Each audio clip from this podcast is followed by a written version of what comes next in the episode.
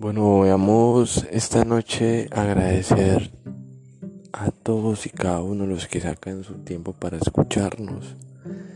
Eh, no se olviden suscribirse, en compartir. Eh, esto lo hago con, con mucho respeto y con mucho cariño para ustedes, todos los que les gusta aventurarse en estas historias y en, estas, estos mundos narrativos. Eh, para hoy eh, les traigo una historia que tiene que ver con nuestro río. Aquí en el Magdalena Medio el río ha sido un canal de comunicación, pero también un canal de historias, un canal de dolores, un río también de lágrimas y de sangre. Algunos de esos trágicos momentos han sido por eh, la actuación indiscriminada de, de los actores armados, pero otros momentos han sido cuestiones del destino. En esta ocasión, y gracias o a pesar de ese destino, vamos a traer a la memoria a un amigo, a un pana de la infancia. Su nombre se llama, era Michael.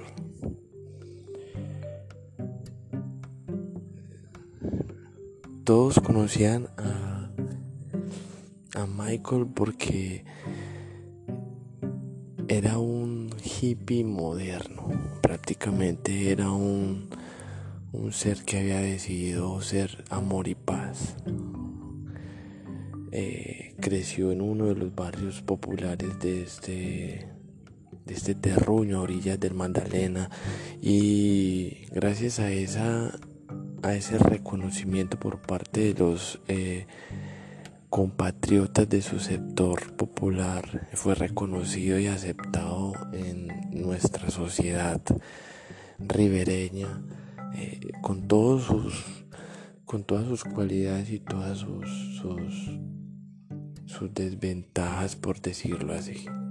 Él era un eh, consumidor activo y un militante férreo de esa promulga que dice que la cannabis debe ser legalizada entonces era un chico que mantenía en su sector compartiendo con los panas, compartiendo con los con la gente común, con los comerciantes y empezó a crear su talento, a construir un talento alrededor de el diseño, de los grafitis y de los tatuajes.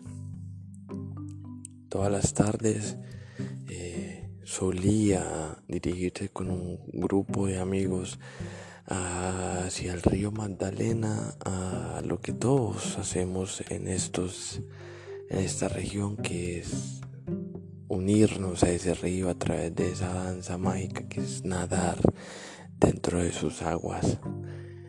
Y así lo hizo por mucho tiempo, por muchos años. Eh, Michael llegó a sus 32 años, ya que él fue contemporáneo mío, éramos prácticamente de la misma edad. Entonces eh, eh, fue toda una vida alrededor de esa dinámica de ser un hippie, de ser un tatuador, de ser un, hombre bohemio, el cual eh, disfrutaba los placeres grandes y pequeños de la vida.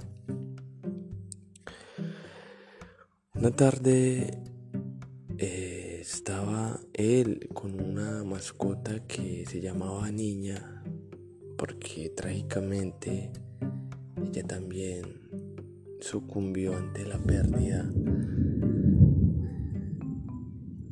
Una tarde se dirigían como de costumbre hacia el puente monumental a orillas del río Magdalena continuar con ese ritual semanal de entregarse y arroparse con esas olas y las aguas de este majestuoso lugar.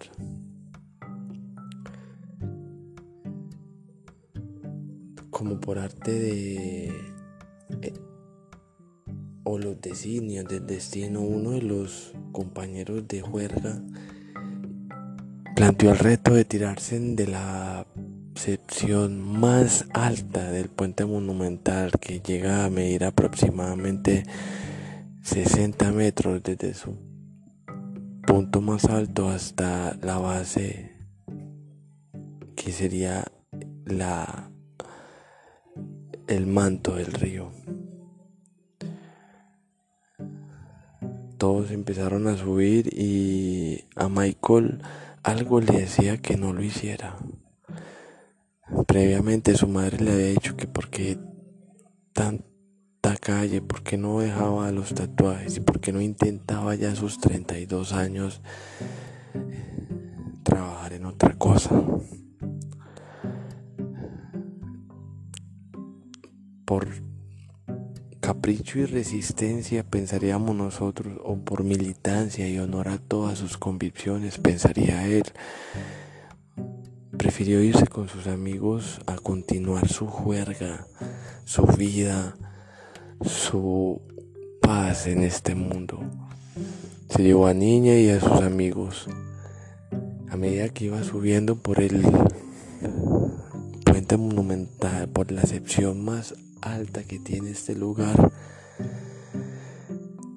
un frío extremo recorrió la piel de los que allí estábamos.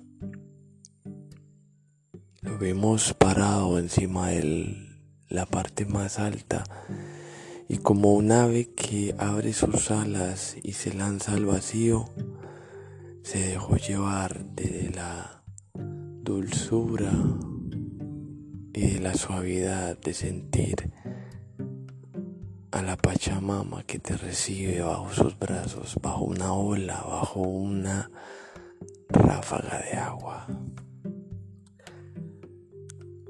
Como una cámara lenta que desdibuja la imagen a medida que el tiempo pasa.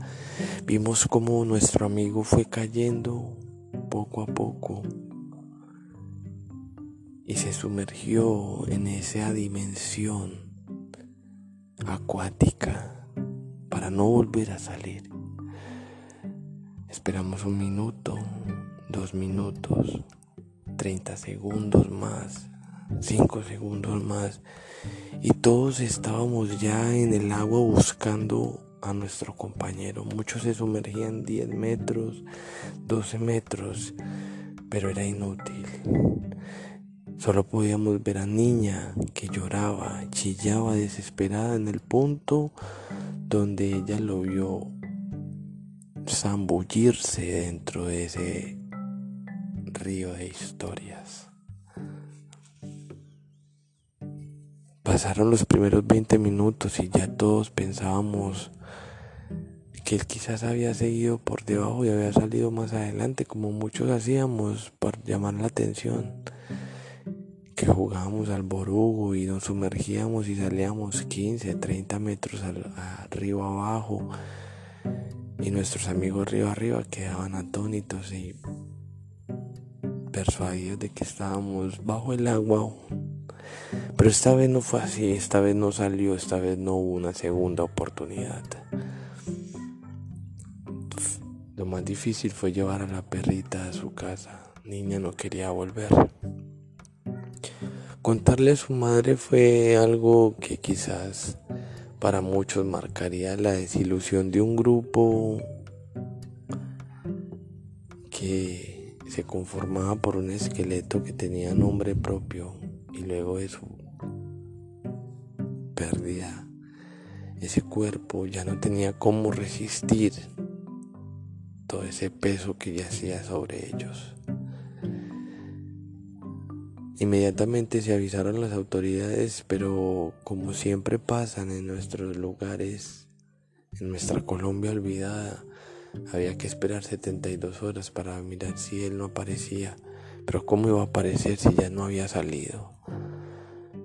Luego de dos días empezaron las búsquedas y casi 28 días después estaba ahí, en el mismo lugar donde había caído, bajo un palo a 8 metros de profundidad. Y supimos porque la perrita siempre volvía al mismo sitio. Niña no dejaba de sentirlo escondido bajo el agua. A los pocos meses ella también sucumbió de la tristeza. Eran compañeros leales. Eran compañeros que el destino tenía marcado ya, que los iba a recoger bajo sus sombras y los iba a hacer recorrer nuevos mundos en otra dimensión, en una dimensión de historias en el río Magdalena.